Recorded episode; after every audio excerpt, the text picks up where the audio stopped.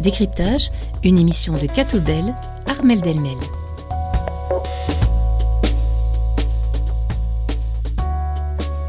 Bonjour à tous et à toutes, bienvenue dans ce nouveau décryptage. Aujourd'hui, pour décrypter l'actualité autour de la table, je retrouve Angélique Tazio, journaliste chez Catobel, et Benoît Bourgine, professeur de théologie. Bonjour, comment allez-vous aujourd'hui? Bonjour à tous. Bonjour. Très bien, très bien, très bien. Sous la grisaille belge. On commence à avoir l'habitude de ça. Alors, deux sujets sur la table aujourd'hui. Le premier, les élections présidentielles américaines dont on entend de plus en plus parler ces derniers jours, ces dernières semaines. Et puis, euh, plus proche de nous, une campagne de pub des impressionneurs qui veulent remettre le papier au goût du jour dans notre monde numérique.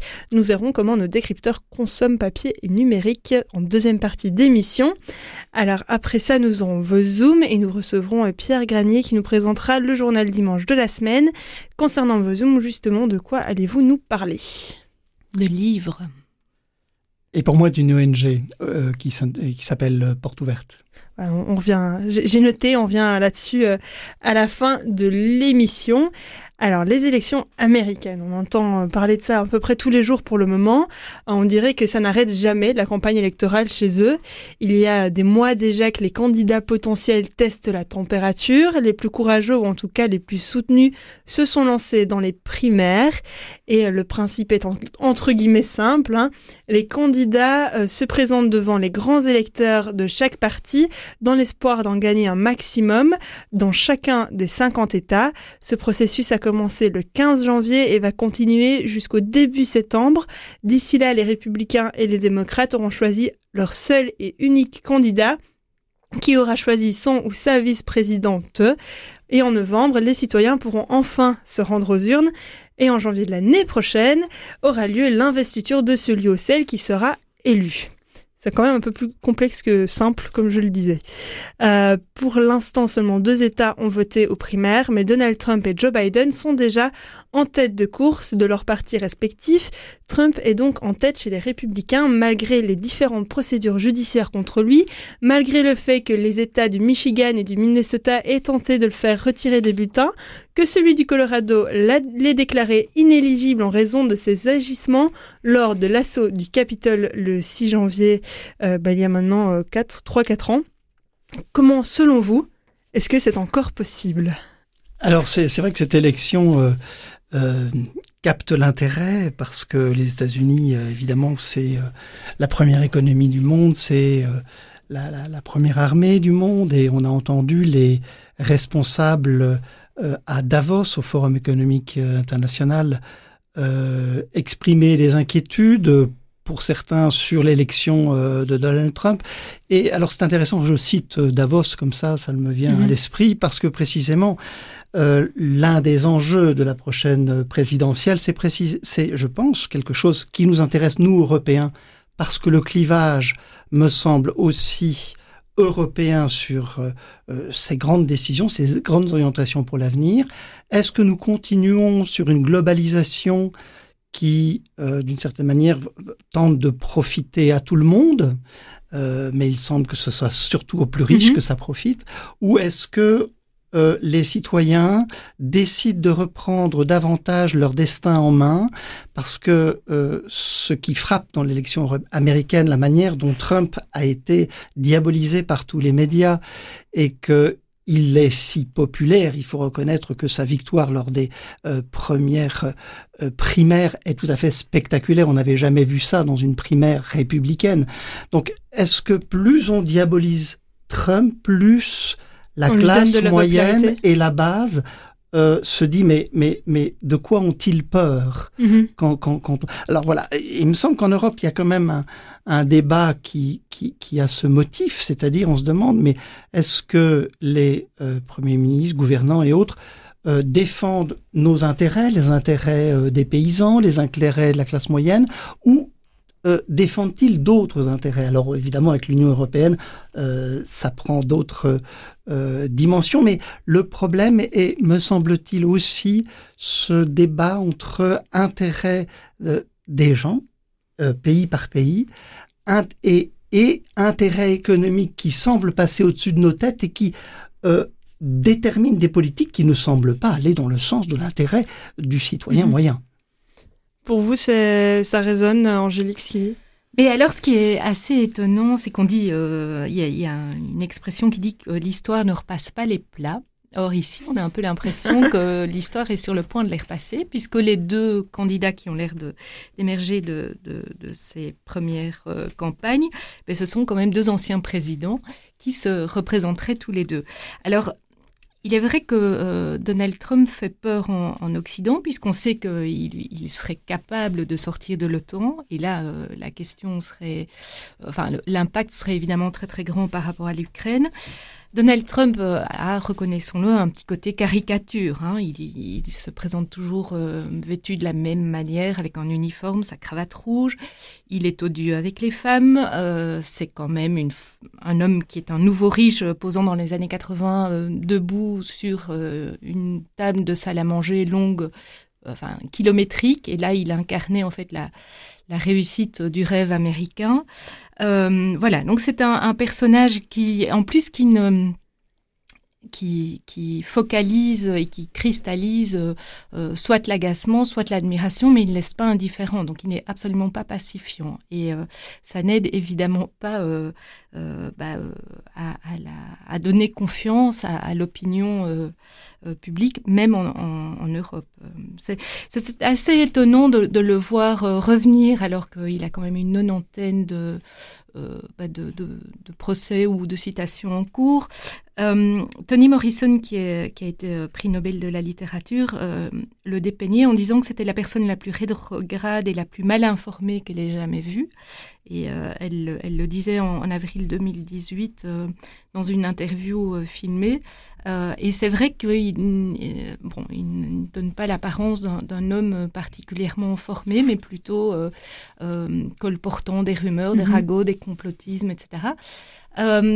ce qui est évidemment nécessaire à, de décoder, c'est le fait que euh, il ne correspond pas aux attentes d'une certaine classe plus intellectuelle, plus citadine, mais qu'en revanche, dans les campagnes, euh, là, il, il, faisait un raz-de-marée. Et au moment de, de son premier mandat, euh, c'était intéressant de voir qui avait voté et où on avait mm -hmm. voté pour lui et, et, pour les démocrates. Et là, le contraste était saisissant entre les villes plus et, et la, les populations entre guillemets plus formées et puis les populations moins formées ou en tout cas -hmm. vivant en campagne. Et là, le contraste était grand. Donc, euh, manifestement, il, il colle euh, aux attentes de certains qui ne sont pas Une celles des autres. Pays. Voilà. Et oui, mais ça, ça, veut dire que ça, ça fracture en fait l'identité nationale aussi. C'est ça qui, est, qui, est, plus inquiétant. J'épinglais le fait qu'il ne soit pas pacifiant, mais ça. Euh, en tant qu'homme politique euh, ou femme politique, hein, euh, le but à un moment donné, quand on, on émerge aux, aux, plus hautes responsabilités, ben, c'est de faire, c'est de -hmm. pacifier autour de soi. Et ici, c'est juste l'inverse qui, qui, se perd, avec en plus l'attaque du Capitole à Washington en, en, 2021, et donc la remise en cause même des, la non-reconnaissance quoi, de, des résultats des élections. Donc c'est la ça, c'est vraiment une mise en doute de la démocratie elle-même. Vous avez tous les deux mentionné le fait que ça fasse un peu peur que Trump revienne au pouvoir, que ce soit pour euh, les Européens, enfin pour l'OTAN euh, de manière générale. Euh, si c'était de nouveau Trump et son individualisme, euh, juste on reste entre nous, les États-Unis, et puis les autres, on s'en fout un peu. euh, Est-ce qu'on pourrait pas se débrouiller sans lui? Pourquoi est-ce qu'on a besoin d'avoir peur euh, de perdre les États-Unis? Alors en effet, euh, je, je, pense qu'il y, y, a quand même euh, euh, donc quelque chose de tout à fait irrationnel dans l'anti-trumpisme. Hein. C'est intéressant parce que avant son mandat, son premier mandat 2016-2020, on disait ça va être la troisième guerre mondiale, il y aura une catastrophe économique. Bah, on peut peut-être le juger sur les faits et sur les résultats économiques. Mm -hmm. Qu'ont-ils été ces résultats économiques? Ils ont été évidemment perturbés avec le Covid, mais avant cela, bah, ils sont assez euh, intéressants tout de même, hein, puisque je rappelle que le PIB a cru de, de 2%. Euh, il y a eu une baisse de 4,7% du taux de chômage. Ça veut dire qu'on a atteint le niveau le plus bas euh, de donc, du, du, chômage depuis 1969. Euh, les taux d'intérêt excellents, forte croissance. Euh, voyons aussi des, points fragiles dans la communauté américaine, la communauté noire notamment. A-t-elle bénéficié du mandat de Trump? Ben, Il se trouve que le taux de chômage des Noirs aux États-Unis a diminué de façon significative entre 2017 et 2021. Il passait de 7,8% en 2017 à 6,4% en 2021. Euh, le revenu médian des ménages noirs aux États-Unis a augmenté euh, euh, entre 2017 et 2021. Alors, je sais bien qu'il faut s'attacher au discours, etc. Il faut aussi s'attacher aux résultats et un peu mettre en chiffres et en données tout à fait objectives. Et je pense que les journalistes sont aussi mal informés par leurs collègues américains. Alors parlons aussi de la politique étrangère, puisque c'est ça votre question. La politique étrangère, faisons le bilan du, premier mandat mhm. Trump. Euh, alors il s'est retiré des accords de Paris, ce qui semble quand même problématique. Euh, il, s'est retiré des accords de l'Iran aussi euh, sur le nucléaire. Tout à fait. donc d'une part, d'autre part, il y a eu des choses assez spectaculaires, c'est-à-dire qu'il a tenu en respect toutes les dictatures, la Chine, la Russie, la Corée du Nord, et il a signé les accords d'Abraham, qui euh, euh, représentent une brèche tout à fait euh, spectaculaire dans le conflit israélo-arabe, dont on voit que il a été malgré tout spectaculairement réactivé sous le mandat de Biden. Et pensons aussi au fait qu'il a décidé le retrait de l'Afghanistan. Euh, qui, qui, est aussi quelque chose d'intéressant. Donc, pas de troisième guerre mondiale, mais en effet une politique wilsonienne, ça va être de retrait. Mais est-ce qu'on peut vraiment se plaindre de ce que les États-Unis euh, n'entreprennent pas une prochaine mhm. guerre? Je vous rappelle que euh, le niveau, enfin la puissance du lobby euh, militaro-industriel, de même que la puissance du lobby des industries pharmaceutiques pour élire des représentants et des sénateurs est tout à fait euh, euh, impressionnante. Vous savez que c'est un milliard et demi pour euh, les défenses militaires, les dépenses de lobbying du, lobby militaire simplement en 2022 et plus de 2 milliards pour l'industrie pharmaceutique. Donc on voit qu'on a un problème au niveau de la représentation politique et finalement pourquoi est-ce que cette figure dont on, dont, on dit tant de mal est si populaire? N'est-ce pas justement parce que les Américains ont l'impression que c'est quelqu'un qui peut les protéger par rapport à ces grandes puissances financières qui, dont ils accusent le gouvernement américain de faire la pluie. Oui, mais ça, il passe son temps à, dire, euh, à se mettre, euh, à se poser en victime. Hein. Et, c'est vrai que la victimologie, la euh, victimologie, a, de beaux jours devant elle. Il faut quand même rappeler que Trump a suspendu l'Obamacare, là, hein, le, tout, tout, tout, ce soutien des soins que Barack Obama avait mis en place. Et ça, je ne pense pas que ce soit au bénéfice des populations les plus fragiles américaines et de la même manière, il soutient quand même le lobby des armes, hein, qui, n'est pas non plus euh, un, modèle du genre. Par contre, le fait que euh, euh, Donald Trump se recentre peut-être davantage sur des préoccupations plus américaines, ça pourrait obliger l'Europe à euh, faire davantage face et à s'unifier. Et ça, ce serait peut-être le seul aspect positif, mhm. c'est que l'Europe doit être plus forte, euh, ne pas prendre appui sur son grand frère américain, mais être euh, quelque part plus autonome elle-même. Mais ça, ça demande encore peut-être beaucoup de, de, négociations ou de rêves. Il faut aussi parler de la guerre en Ukraine, dont il a annoncé qu'elle euh, donc, ce qu'il propose, c'est simplement une négociation. On arrête euh, de s'entretuer. Euh, ce qui paraît quand même intéressant, hein, parce que quand on regarde les États-Unis depuis la fin de la Deuxième Guerre mondiale, ils ont quasiment été toujours en guerre, des guerres qu'ils ne pouvaient pas forcément gagner, mais on voit derrière tout de même un lobby très important, auquel Eisenhower d'ailleurs euh, a, a, a, été un petit peu terrorisé à la fin de son mandat en disant mais cette puissance, va-t-on réussir à la canaliser? Parce que euh, ceux qui vendent des armes, c'est euh, euh, un budget colossal, hein, l'armée le, américaine. Et donc, bien sûr, ce qu'ils souhaitent, c'est c'est vendre des armes. Hein.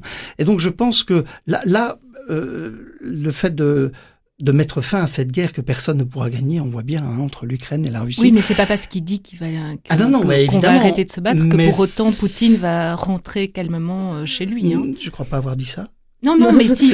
et donc je pense qu'en effet, la volonté d'un des candidats, en tout cas, voilà ce qu'on peut enregistrer, c'est d'arrêter la guerre et de euh, euh, euh, se mettre à la table. Ah, si, si les États-Unis cessent de soutenir l'Ukraine, l'Ukraine ne peut pas continuer parce que l'Europe ne peut pas continuer. L'Europe est, est dépendant, trop dépendant militairement des États-Unis pour pouvoir avoir la velléité de continuer à soutenir l'Ukraine contre la Russie sans les États-Unis. il est évident que si les États-Unis s'arrêtent et cessent de financer la guerre en Ukraine, la, la, guerre en Ukraine, et les, les belligérants seront obligés d'aller autour de la table avec les concessions. Alors ça, euh, euh, nul ne le sait évidemment. Ah oui, mais voilà, c'est ça le point qui blesse. C'est que les concessions, si c'est pas parce que en théorie on dit qu'on arrête une guerre que pour autant euh, on repart avec un statu quo. Hein. Tout est ouvert, mais mais en défaveur des Ukrainiens, à mon avis. Vous pensez, oui, c'est l'avantage des Ukrainiens de continuer la guerre? Mais en tout cas, de ne pas se laisser envahir. Alors, je vous propose de euh, retourner sur notre sujet de base, qui n'était pas la guerre en Ukraine. Mais, mais c'est quand même c'est lié. je pense. C'est un point pourquoi important. Parce que le, nous sommes européens malgré tout. Oui. Et cette guerre en Ukraine a quand même quelques conséquences économiques et démocratiques en Europe. Euh, dans sa relation aussi Mais c'est sur le sol européen. aux États-Unis. hein, euh, on pourra mm. garder cette idée de débat pour un prochain décryptage. Je sais bientôt, ça fait bientôt deux ans que la guerre a commencé. On peut retenir ça pour cette, euh, cette époque-là dans un mois. Je vous propose de revenir vraiment sur ces élections. Euh, Trump et Biden risquent de se retrouver de nouveau face à face. Donc l'un d'eux forcément à la présidence, s'ils sont face à face à la fin des primaires, à leur âge et avec euh, les absences, les chutes, les, euh, discours où on se perd.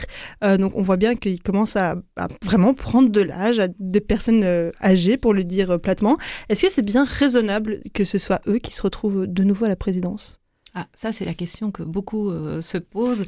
C'est assez évident. Euh, il est regrettable peut-être que Kamala Harris, hein, qui était euh, la seconde de, Joe Biden, ne soit pas davantage mise en valeur, puisque c'était elle qui aurait dû normalement, enfin, qui avait été annoncée comme devant se présenter. ce qui est intéressant à voir, c'est que Nikki, Nikki Haley, finalement, en poursuivant sa campagne maintenant au primaire, mais elle se présente comme plan B euh, in fine, si euh, Trump avait un souci ou. Euh, mais c'est vrai que ce, côté âgé des candidats potentiels pose vraiment question pour un, un, pays comme celui des États-Unis, évidemment. Oui, Benoît. Ah oui, Biden aura 82 ans s'il est réélu le jour de son investiture. Et donc, euh, ça pose évidemment un problème parce qu'on a vu qu'il est quand même légèrement sénile. Hein, tout le monde L'un et l'autre, on voit qu'il commence à, à, l'être un petit peu. Euh, en tout cas, pour, pour euh, euh, je sais pas, vous avez entendu les dernières. Euh... Biden a eu des absences pendant des discours, il s'est complètement perdu. Euh, on a eu des silences en réponse à des questions. Trump c'est aussi a eu des chutes euh, ah pendant qu'il était président ou pendant sa campagne, où il se perd aussi dans ses discours, il divague complètement du sujet. Donc ils sont tous les deux un peu de manière différente, mais. oui. Oui, Biden a, en tout cas donné des signes avérés et, et c'est clair que en fait sa candidature n'est pas certaine il n'est pas certain euh, qu'il soit en position, parce que la Convention nationale qui aura lieu cet été va désigner le candidat démocrate, et il n'est pas impossible, et on peut quand même euh, le souhaiter pour l'intérêt démocratique, hein, de, de, de, et puis de la représentativité euh, de la moitié des Américains, qu'ils soient représentés, hein, ces démocrates américains, par quelqu'un qui, euh, euh, dont on sait sûr qu'il pourra aller au bout du mandat mm-hmm. et qui pourra être au maximum de ses capacités.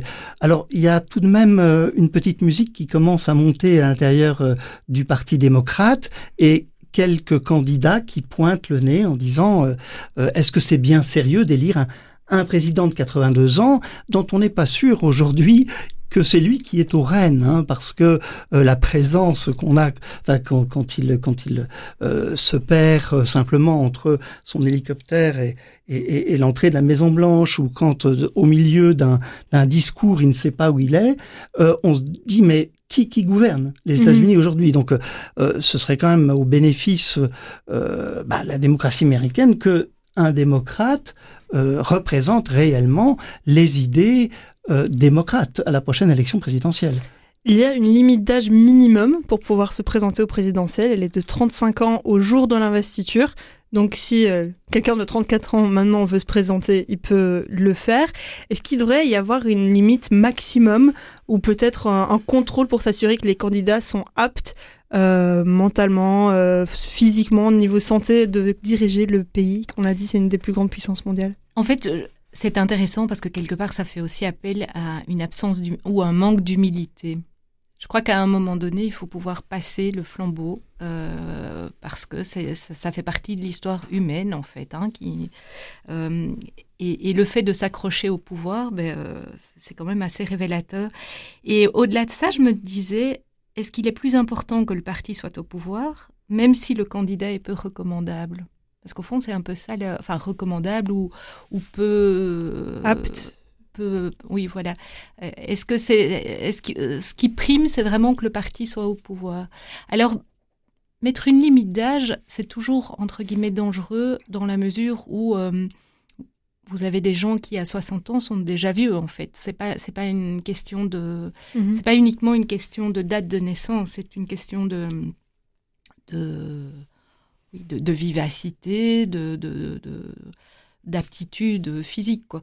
Euh, ceci dit, en, réfléchissant, c'est vrai que peut-être que 80 ans pourrait être euh, un, un, indicateur euh, qui fait qu'au-delà de, cela, parce que c'est quand même 4 ans un mandat, donc mhm. ça veut dire qu'entre le moment où ils démarrent, où ils sont peut-être encore très très bien, et le moment où ils le terminent, ils seront. C'est ce qu'on voit avec Biden en ce moment. Il était beaucoup mieux. il peut y avoir un glissement. Il y a 3 ans. on peut se dire que c'est le travail des partis de sélectionner un candidat qui soit vraiment représentatif, qui puisse euh, défendre les idées, les projets politiques. Alors, euh, euh, évidemment, en fait, on voit que ça, ça coince et que ça ne marche pas, qu'il y ait des mhm. dynamiques qui empêchent un bon fonctionnement démocratique, qui puisse sélectionner sur la qualité. Mhm. Et, et, là, là encore, c'est vrai que ça inspire un petit peu de un petit peu d'inquiétude sur l'état de nos démocraties. Euh, on, va reparler peut-être tout à l'heure de, la presse. Euh, malgré tout, c'est aussi euh, ces, années après Obama, avec l'élection de Donald Trump, avec l'élection de Biden, deux mandats vraiment problématiques où la presse et, les médias en général, hein, les, les, chaînes de TV, la presse écrite, s'est clivée d'une manière telle qu'on se demande si les journalistes parfois ne sont pas les attachés de presse de l'un ou l'autre candidat. Hein. Alors euh, MSNBC, euh, CNN pour euh, Biden, Fox News pour Trump. On, a, on a comme ça un clivage qui est quand même pas sain parce que il faudrait pouvoir, il faudrait faire en sorte que les médias même qui ont une opinion, c'est tout à fait légitime, puissent faire la part des choses et faire en sorte que les citoyens sont, soient au courant des, orientations, mais puissent aussi euh, s'entendre sur les faits, pas seulement sur les opinions, mais sur les faits. Et, et, là, on a, on a une fragilité, hein, mais aussi chez nous. Hein, mais c'est renforcé aussi par le fait même que nous avons, aux États-Unis, ils ont deux partis. Il y a aussi d'autres partis, mais moins, beaucoup moins importants. qu'on on parle essentiellement de deux partis. Hein, et donc tout se, enfin, se focalise autour de, de ces deux partis et ça crée une dichotomie absolue. Mais c'est vrai que le fait d'avoir, vous le voyez en Belgique, là une myriade de partis, euh, bah, ça, ça, permet à, à la presse peut-être de se positionner de manière parfois plus nuancée. Le citoyen, lui, s'y retrouve euh, peut-être beaucoup moins. c'est une autre histoire, d'autres élections. Il y a, peut-être une, chose encore à signaler euh, par rapport à ces élections américaines, c'est que sur 332 millions d'habitants, il y a 50 millions de catholiques. Donc euh, voilà, je trouvais ça intéressant de voir que ça représente un sixième de l'électorat américain, et sachant évidemment que la question de l'avortement sera largement déployée pendant cette campagne aussi. C'est une grande question qui revient aussi souvent aux États-Unis. Malheureusement, on n'a pas le temps de parler de tout ça. Il est déjà temps de faire une première pause. Malgré bah, tout ce qu'on pourra encore dire hein, sur ces présidentielles, parler de l'avortement, parler des autres candidats, il n'y a pas que eux deux. mais on va revenir donc juste après la musique. On parlera effectivement un petit peu des médias, euh, comme Noël l'a mentionné. Et donc là, je vous propose euh, d'écouter euh, Colt. C'est du belge et on les écoute avec Insomnie.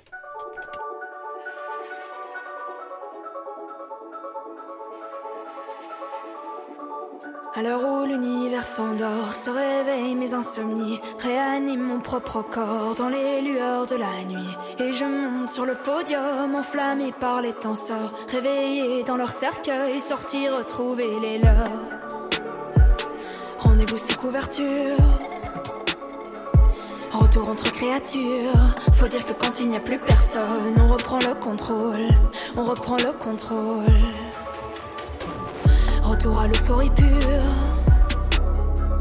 là où rien ne se refuse. Faut dire que quand les petites sœurs sonnent, plus rien n'est sous contrôle.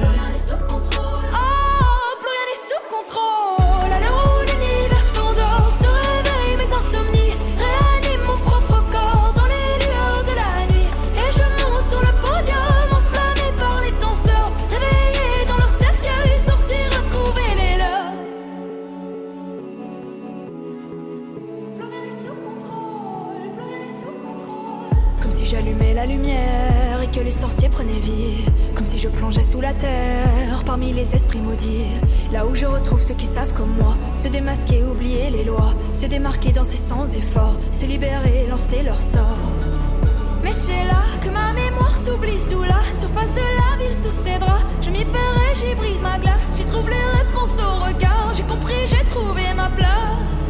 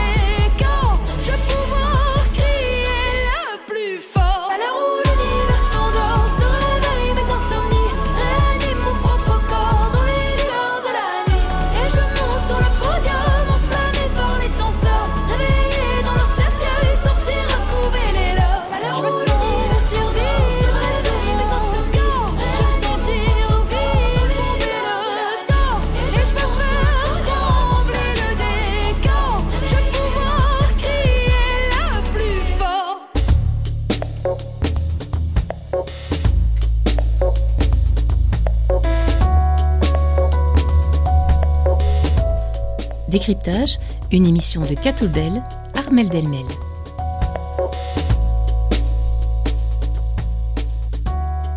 Et après un, débat animé en première partie, on revient euh, dans Décryptage pour se poser une question. Euh, lisez-vous encore sur papier ou êtes-vous plutôt pour le tout numérique euh, C'est donc la question qu'on va se poser euh, maintenant dans Décryptage avec Benoît Bourgine et Angélique Tasio. Les impressionneurs ont lancé une campagne en faveur du papier et il est vrai qu'on a pour le moment une tendance à laisser plus la place au numérique qu'au papier. C'est dans l'air du temps, on pourrait dire ça comme ça.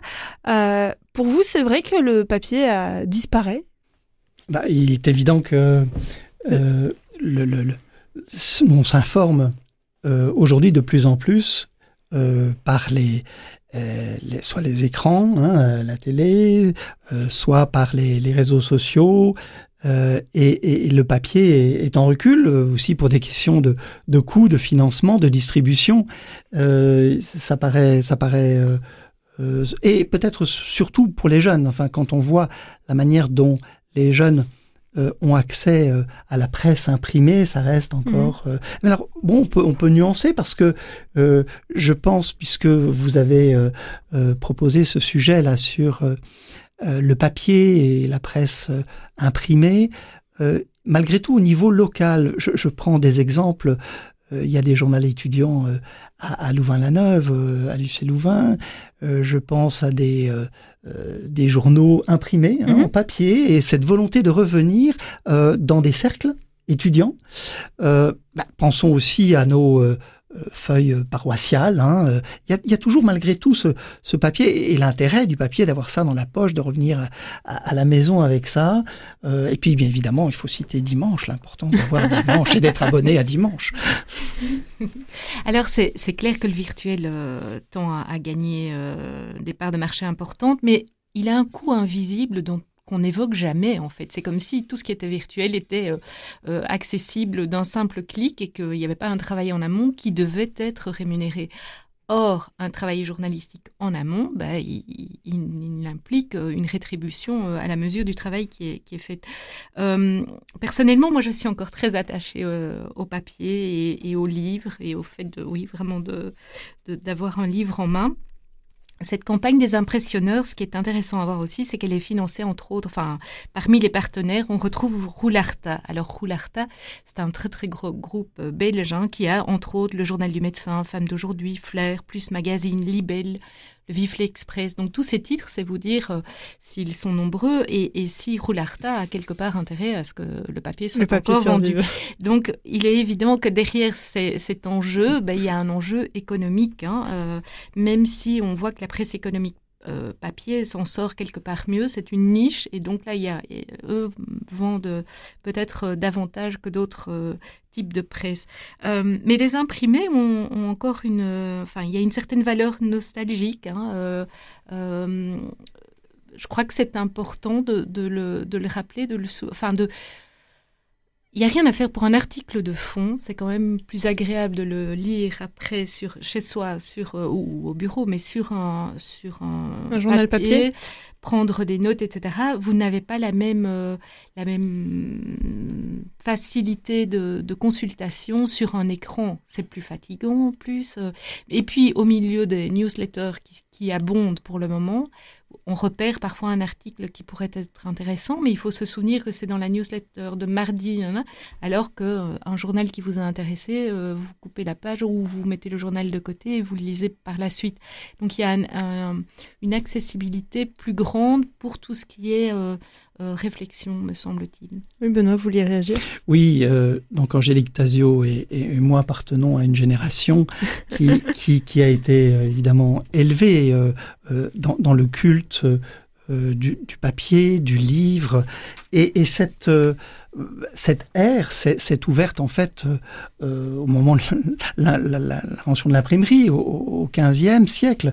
Et, au XVIe siècle ce développement que l'Occident a connu il a été à l'ombre de ce développement de l'imprimerie. Pensons à la réforme. Absolument inimaginable. Sans les libelles sans l'imprimerie sans la diffusion la fusion du livre de la Bible. Euh, alors euh, tout à l'heure, j'ai mal parlé de, du temps belge, je voudrais me rattraper maintenant, pour dire à quel point euh, les Bruxellois euh, sont privilégiés du point de vue aussi de cette mémoire du livre et de l'écrit. Nous avons à Bruxelles euh, deux maisons musées tout à fait exceptionnelles. D'abord, c'est la, la, maison Erasme, euh, qui est à Anderlecht, dans le béguinage euh, d'Anderlecht. Euh, et, là, c'est vraiment une maison, je trouve, qui respire l'humanisme, la, Renaissance, puisqu'elle elle rassemble une collection exceptionnelle de livres d'Erasme et d'autres humanistes. En fait, Erasme a fait un petit séjour entre mai et octobre 1521. À l'époque, c'était à la campagne. Il voulait se reposer de Louvain et, bien sûr des problèmes autour de la réforme justement en 1520. Et euh, mais depuis lors, c'est une c'est un musée qu'il faut visiter parce que euh, c'est une richesse euh, impressionnante. Il y a du mobilier, il y a aussi euh, donc une bibliothèque extrêmement riche avec des éditions Princeps, donc euh, originales, d'Erasme et d'autres. et et ça, dit un peu quand, je, vais là-bas, j'ai l'impression d'être, de revivre, hein, parce que euh, on sent l'amour euh, du livre, de la culture, mais aussi de, de, l'humanisme, c'est-à-dire de l'esprit critique. Hein, on va euh, aux œuvres originales. Donc ça, signifie beaucoup. Et puis on a aussi une autre maison à, Bruxelles, rue de Bemmel, c'est tout près du parc de Woluwe, à Woluwe-Saint-Pierre. C'est la Vittokiana. Hein, c'est un bibliophile, Michel Vittoc, 1936-2020 qui a réuni une impressionnante collection de livres, manuscrits, autographes. Et puis, donc, cette Vittokiana, c'est un musée des arts du livre et de la reliure à Bruxelles, avec une collection d'à peu près 3000 euh, ouvrage hein, de livres. Ça fait beaucoup. Eh bien, nous sommes tout à fait d'accord. Ces deux, ces deux musées méritent vraiment euh, le déplacement, effectivement. Alors, vous avez dit, vous êtes d'une génération qui a, alors si je ne me trompe pas dans ma citation, euh, grandi un peu dans le culte du papier, c'est ça que vous avez dit, Benoît? Tout à fait, tout à fait. Alors, l'amour du livre. Voilà, exactement. Sur le site des impressionneurs, on peut lire que la génération Z, la Gen Z, se, se, tourne à nouveau vers le papier, principalement pour trouver une information fiable. Est-ce que vous voyez ça autour de vous? Vous parliez des jeunes qui ramènent le papier dans les cercles étudiants. Est-ce que les jeunes se tournent, vous le voyez, vers le journal papier pour euh, s'informer au lieu des réseaux sociaux? Euh, Il y a notamment euh, le monde diplomatique, par exemple, qui fait une, extraordinaire recension hebdomadaire d'articles intéressants dans des médias et des supports différents. Et là, le fait d'être en papier a quand même euh, une... Euh, enfin, vous me direz que ça pourrait être virtuel, mais je crois que le fait de, de pouvoir à nouveau le lire euh, et réfléchir à ce qui est proposé, c'est intéressant. Et il y a pas mal de jeunes qui sont abonnés à ce type de... de revue. Alors, ce ne sera pas une démarche quotidienne, mais c'est une démarche qui est peut-être plus exhaustive et, moins fréquente. Alors, en effet, le, site euh, des impressionneurs indique aussi le, le, rapport euh, sensuel que nous avons mhm. avec euh, le papier, le toucher, et là, l'odeur, bien sûr, c'est un, livre neuf. Hein, c'est exactement ça que je pensais. Mais alors, le, le, site aussi indique, en effet, comme vous venez de, de, de le dire, l'impression est une source, source d'information fiable. et il cite Olaf Hartmann, qui indique notre sens du toucher est celui de la vérité et nous ne pouvons pas le berner. Fin de citation. Euh, alors là, je, je, ne suis pas tout à fait d'accord. Euh, si, on peut très bien berner les gens avec de l'imprimé. Mhm, mhm. euh, et donc, non, a priori, il n'y a pas plus de garantie de vérité d'un, de, de, la presse imprimée plutôt qu'une presse à travers un autre support, c'est-à-dire la vidéo, euh, ou simplement des articles en ligne. Hein. Je pense, je prends l'exemple de The Free Press euh, aux États-Unis, euh, qui a été fondé par Barry Weiss, qui justement, on parlait du clivage entre deux types de médias, l'un conservateur, l'autre progressiste, qui essaie justement de tenir le, le, milieu, parce que Barry Weiss vient de la gauche américaine, mais elle, n'en peut plus de cet anti-Trumpisme qui, qui, fait renoncer les démocrates à tous leurs principes de liberté d'expression et de principe du contradictoire. Et donc, de Free Press, ça a beau être une presse en ligne, ça nous informe de, de, choses dont moi je ne serais pas au courant si je me limitais avec le papier. Et donc, je suis très heureux qu'il y ait de très bons sites d'information qui soient en ligne parce que ça me permet d'être désenclavé par rapport à l'information euh, locale et, et donc aussi en fait des informations internationales qui ont une répercussion sur ma propre existence. Je trouve amusant hein, de, de, dire que parce que c'est imprimé, ça a de la valeur, parce que ça, ça fait un peu remonter aux années 50 où on disait euh, c'est dans le journal, quoi. C'est vrai parce que c'est dans le journal, sous-entendu. Euh, comme quoi l'authenticité ou la véracité, non, plutôt la véracité serait liée à une publication euh, tangible, hein, qui soit mm-hmm. Euh, non, effectivement, tout ce qui est écrit, euh, il y a eu des abominations qui ont été écrites. Euh, Mein Kampf a quand même été euh, publié. Donc, n'oublions pas que c'est pas parce que c'est écrit que c'est nécessairement juste ou bon. Oui, voilà. alors, j'aimerais prendre un, autre penchant de la question du papier. Écologiquement, Est-ce que euh, aujourd'hui, c'est encore bon de tout imprimer? Parce que la plupart du papier, même si on fait du recyclé, ça reste des arbres qu'on abat, ça reste de la pollution quand on fait des flyers qui se retrouvent dans la rue, par exemple. Mais le virtuel consomme, c'est ça qu'on oublie très, très très souvent parce que c'est conservé dans un cloud là, euh, qui, enfin tout ça consomme de l'énergie. C'est Mhm. illusoire de croire qu'une activité humaine est euh, exempte de d'énergie euh, en amont. Or, euh, avec ce qui est virtuel, ça ne se voit pas de nouveau. On a l'impression que d'un coup, coup de baguette magique, cela apparaît à l'écran. Mais euh, si, si, et puis chaque fois que vous, ou- vous ouvrez votre ordinateur, vous avez euh, tout qui apparaît, mais c'est parce que c'est gardé en mémoire quelque part. Mais ça aussi, ça nécessite euh, de l'énergie et de donc euh, la consommation en fait n'est jamais jamais exempte d'énergie. C'est comme le gratuit, ça n'existe pas. C'est un bon résumé, je trouve. Benoît, vous vouliez rebondir Non, ou- je suis tout à fait d'accord. Euh, et, et je me souviens maintenant que vous me parlez de, de, de, de- de cette question, euh, aussi de ce que euh, il peut y avoir des, des plaisirs simples. Par exemple, j'ai été témoin de, l'émoi encore d'une collègue qui ouvrait euh, la boîte de ses photos imprimées lors des sports d'hiver. Euh, donc, euh, de fait, pense, si on pense que euh, le virtuel euh, on, ne dépense rien, c'est vraiment de l'illusion. Et, et- et donc, euh, peut-être au contraire que passer par l'imprimé peut nous euh, garder une certaine sobriété parce qu'on l'a sous les yeux, c'est tangible. Et puis, il y y a ces plaisirs simples hein, de, voir les photos qu'on a fait euh, et, et de pas multiplier Mhm. forcément des photos dans le virtuel non plus. Vous voyez, Euh, donc il y a un certain rapport au réel, euh, au concret, au tangible, au sensuel, qui, qui nous est sans doute, euh, qui n'est bon, d'avoir peut-être.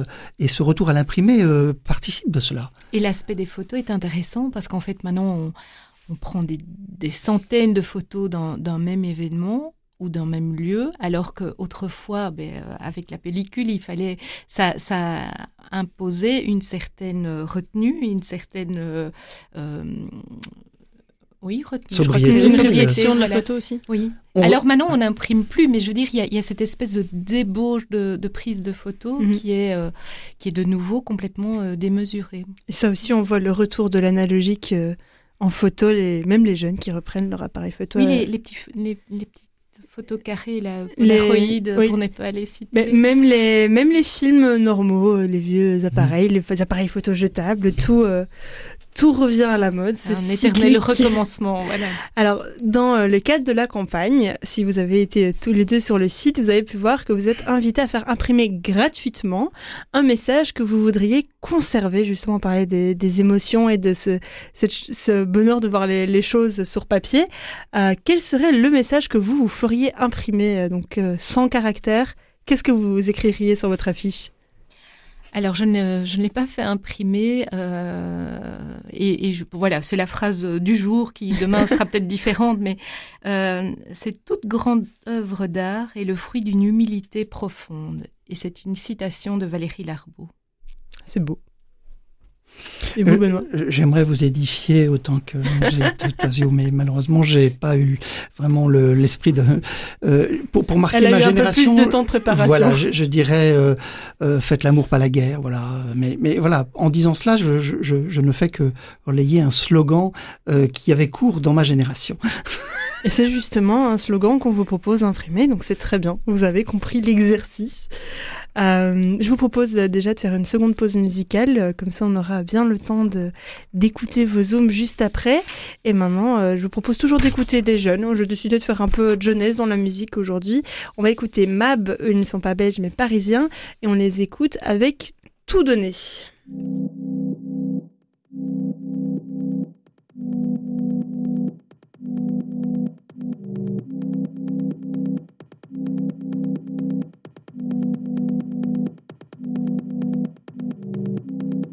Grand-mère me sert un shot, ses souvenirs ont de quoi choquer. Est-ce qu'elle est toc-toc Toc-toc. Elle entend encore leurs bottes, la Gestapo devant la porte. Qui fait toc-toc Toc-toc. Elle est née sans le droit de vote. Le seul moyen d'avorter, c'était l'aiguille dans le ventre. Sans l'accord de monsieur, pas le droit d'acheter, pas le droit de vendre. Grand-mère s'est battue pour qu'aucune femme ne dise c'était mieux avant. Alors on trinque à l'avenir, elle semble avoir tant confiance. Pourtant les combats de ma génération sont tous perdus d'avance. Elle me demande ce qu'on attend pour stopper l'incendie.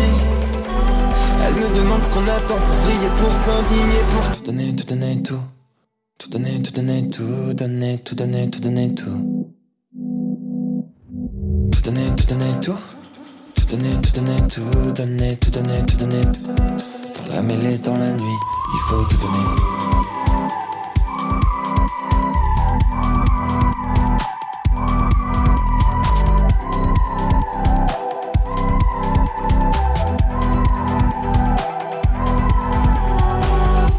Grosse ambiance, on boit une blonde. Mon pote parle de la fin du monde. Un gosse nous interrompt. Qu'est-ce qu'il fait dans ce troquet immonde Yeah. Il a 8 ans, c'est un boss. Il ose dire que tout est possible. Sa voix crépite, indocile. Il dit que c'est le début du monde. Que rien n'est perdu d'avance. Qu'on peut stopper l'incendie. Il fait cul sec sur son Schweppes. Il est intense, il dit qu'il faut tout donner, tout donner, tout. Tout donner, tout donner, tout donner, tout donner, tout donner. Tout donner, tout. Tout donner, tout donner, tout donner, tout donner, tout donner. Dans la mêlée, dans la nuit, il faut tout donner.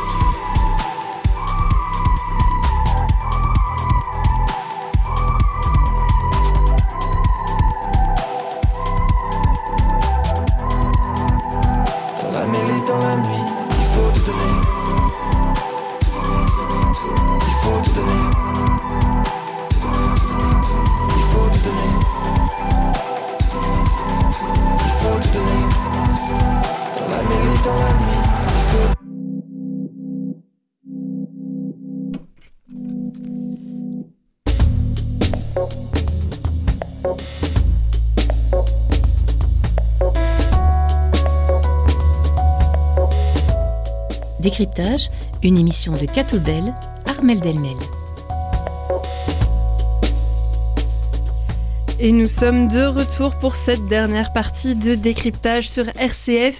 Toujours avec moi en studio Angélique Tazio et Benoît Bourgine. Et il est déjà temps de passer à vos zooms. Alors si je reprends mes notes de début d'émission, Angélique, vous aviez prévu de nous parler de livres, donc on va rester euh, dans le thème de notre deuxième partie un peu. Et euh, Benoît, vous voulez nous parler de l'ONG Porte Ouverte. Alors lequel de vous deux veut commencer? Tout est bien. Sans transition, le livre. Eh bien, euh, c'est une information que j'ai découverte euh, par le biais de... Enfin, c'est une enquête qui a été menée euh, par la Tribune de Genève et relayée par le soir. Des, on assiste à un vol de livres d'écrivains russes du 19e dans des bibliothèques européennes. Donc c'est assez étonnant, mais tant à Paris qu'à Lyon, que dans les pays baltes, en Lettonie, en Estonie, à Varsovie, mais aussi en Allemagne et en Finlande, des livres de Pushkin, de Gogol euh, disparaissent et sont revendus en fait, notamment euh, aux enchères euh, en, Russie. Ce sont des, ventes qui atteignent des, montants assez faramineux, hein, puisqu'un livre imprimé peut valoir entre 30 000 et 100 000 euros. Et donc, ce sont des livres qui sont probablement rachetés par des collectionneurs russes qui sont euh, voilà, qui ont envie de retrouver ce nationalisme russe euh, par le biais de, de livres. Mais donc voilà, je trouvais que c'était étonnant et, et intéressant à savoir. Euh, euh, donc si vous voyez euh, des livres de Pushkin ou de Gogol, mais prenez-en soin parce qu'ils pourraient euh, disparaître. Benoît, la porte ouverte. Oui, l'ONG Porte Ouverte, elle a été fondée par André van der Biel en 1955. En fait, c'est un missionnaire néerlandais. Et ce qui est intéressant euh, que produit cette ONG Porte Ouverte, c'est un index mondial de persécution des chrétiens qui informe chaque année par un rapport tout à fait circonstancié, extrêmement précis, avec des indicateurs euh, vraiment très intelligents, euh, l'état euh, de la liberté religieuse, mais concernant les chrétiens, puisque le christianisme est la religion la plus persécutée. Leur rapport 2024 est alarmant. 365 millions de chrétiens sont persécutés dans le monde, euh, c'est-à-dire un chrétien sur sept. hein. Euh, et, bon, euh, malgré tout, il me semble que ce serait important de faire écho à cette réalité. C'est intéressant de voir que en 2023, donc 4600, plus de 600 chrétiens ont été tués pour leur foi en 2023 dans 18 pays d'Afrique subsaharienne. il faut le savoir aussi, c'est le Nigeria où il y a le plus de chrétiens mhm. tués. 8 chrétiens sur 10 qui sont tués, c'est le Nigeria. par ailleurs, c'est essentiellement l'extrémisme islamiste qui euh, euh, cible euh, les chrétiens, mais il y a aussi le totalitarisme chinois, nord-coréen et, d'autres. Et donc, voilà, ça se passe aussi en, Inde avec des églises ciblées. bref, c'est quand même un, bon indicateur de l'état de la liberté religieuse dans le monde et surtout de la situation de nos, nos, nos, persécutés. On se dit qu'on a quand même beaucoup de chance d'être ici. Ben oui. Euh, alors, euh, il y a aussi, outre cette ONG, le, il y a quelques années, il y a un livre qui a fait l'état de la situation. Ça s'appelle le Livre noir de la persécution des chrétiens dans le monde. Euh, Andrea Riccardi et d'autres. On mettra toutes les références, les musées, les livres, les sites dans l'article qui paraît aujourd'hui sur le site de Catobel. Ben, merci beaucoup pour ces zooms. Et euh, il est déjà l'heure pour nous d'accueillir Pierre pour euh, sa présentation du journal dimanche de la semaine. Bonjour Pierre, dis-nous que peuvent lire nos auditeurs dans dimanche. Bonjour Armel et bonjour à tous. Cette semaine dimanche s'intéresse tout particulièrement aux jeunes et ce dès les premières pages avec l'interview de Sophie Van Hussel, la directrice de la pastorale des jeunes en Flandre. C'est l'un des neuf mouvements euh, de jeunesse officiellement reconnus au nord du pays. Dans ce grand entretien, elle évoque quelques sujets qui retiennent l'attention des jeunes flamands. Parmi ceux-ci, euh, la série God Forgotten, l'identité de genre, mais aussi la lecture de la Bible et la place de la foi dans la vie. De plus en plus de jeunes consultent des sites cathos proposant des parcours spirituels, relève Sophie Van Nussel, qui plaide donc pour que l'Église investisse davantage dans des projets numériques. Ces propos ont été recueillis par Jacques Hermans et sont à lire en pages 2 et 3. Si beaucoup de jeunes se posent des questions existentielles, ils sont peut-être encore plus nombreux à se demander ce qu'ils vont faire au sortir de leurs études secondaires. Cette difficulté à trouver la bonne orientation, à faire le choix d'un métier, Brigitte Van la connaît bien.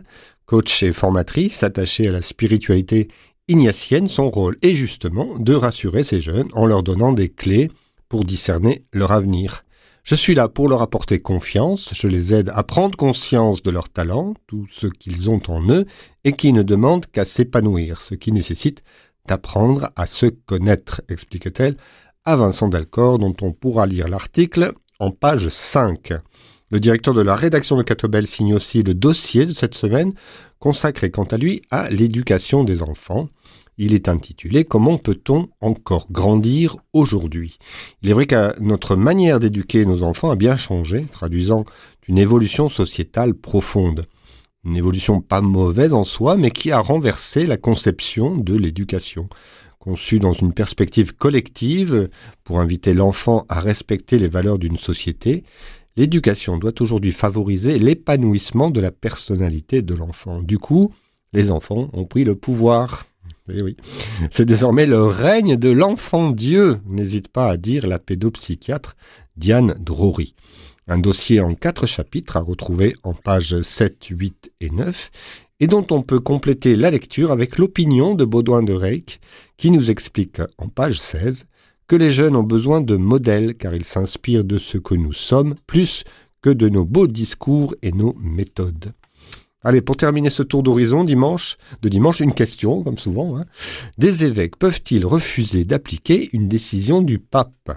Un cas d'école se pose depuis le 11 janvier, jour où le symposium des conférences épiscopales d'Afrique et de Madagascar a pris ainsi ses distances à l'égard de la déclaration Fiducia Supplicans, qui ouvre la possibilité de bénir des couples de même sexe. Les évêques signataires estiment en effet que les bénédictions extraliturgiques ainsi proposées ne pourront pas se faire en Afrique sans s'exposer à des scandales. Cette décision marque-t-elle un risque accru de division, voire de rupture de la communion au sein de l'Église? Bref, est-ce qu'il y un risque de schisme? Eh bien non, nous rassure Christophe Herings, et il nous explique pourquoi en page 10. Voilà pour cette semaine. Merci Pierre, merci Benoît, Angélique de nous avoir rejoints aujourd'hui. Merci Armel, merci Angélique. Ah ben, avec grand plaisir et à très bientôt Benoît Au revoir. et les autres.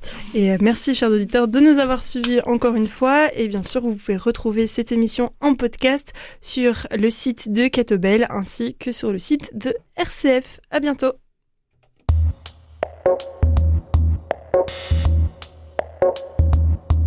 Thank Thank